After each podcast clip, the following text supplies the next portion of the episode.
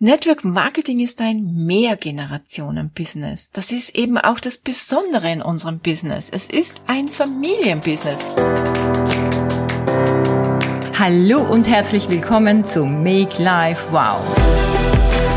Network Marketing Insights für Frauen. Ungeschminkt, nah und transparent.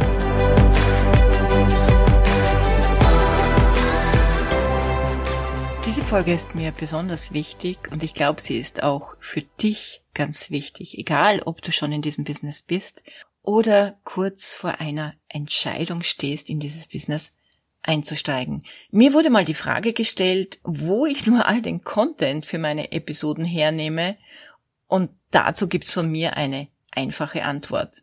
Es wird mir zugespielt. Meine Folgen resultieren aus Gesprächen, aus Fragen von euch, und aus Erlebnissen. Es gibt also in meinem Podcast-Universum nichts Erfundenes, sondern echten Real Talk.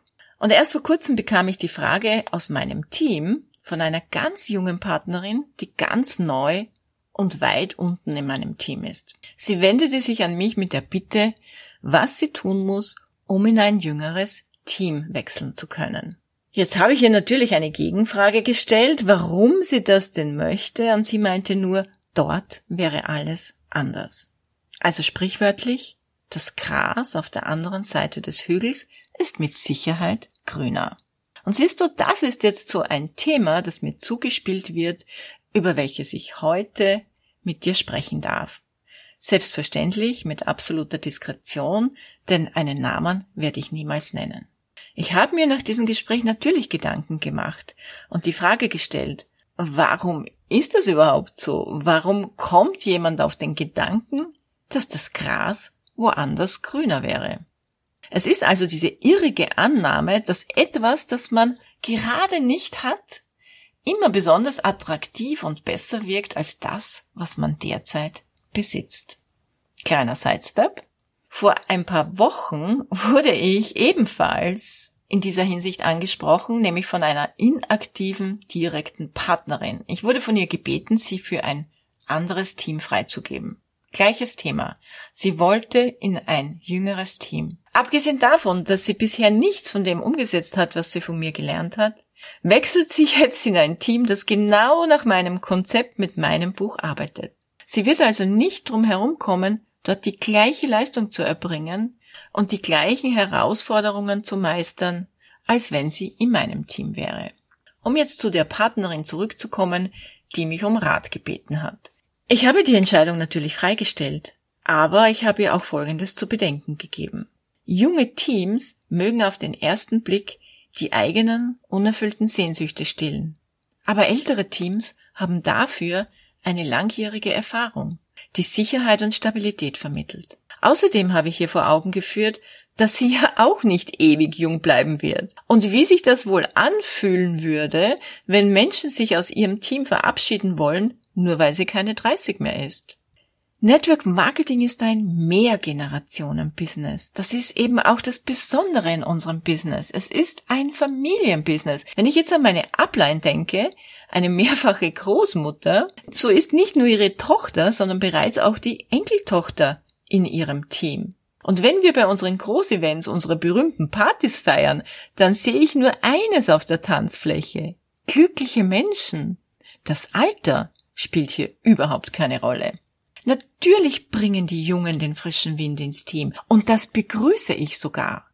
Aber die Älteren können ihre Erfahrung und ihre Weisheit einbringen und vor allem für Stabilität sorgen.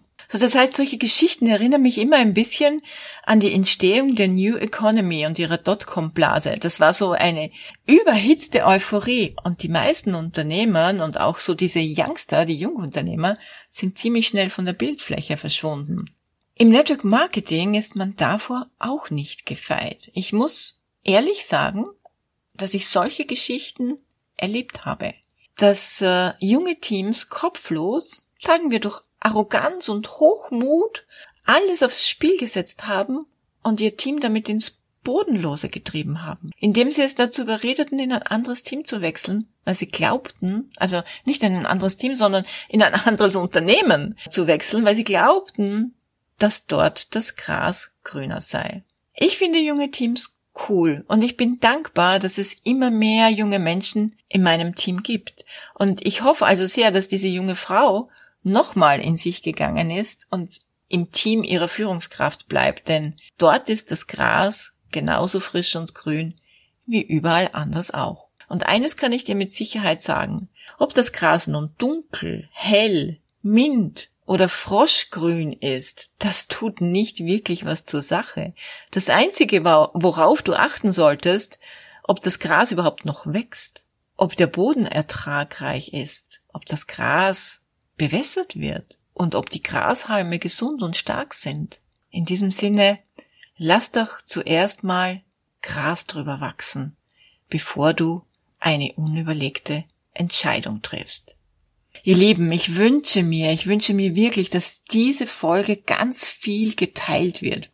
Und zwar an alle in deinem Umfeld, die das betrifft, die immer denken, sie sind im falschen Team, sie müssten in ein anderes Team. Und ich muss auch ehrlich sagen, dass ich selbst oft gefragt wurde, wie man es möglich machen könnte, dass man in mein Team kommen kann und zu mir wechseln kann. Und dann bin ich immer die Erste, die genau das erklärt, was ich auch in dieser Episode erzählt habe. Also bitte, es ist mein größter Wunsch, wenn diese Episode ganz viel geteilt wird.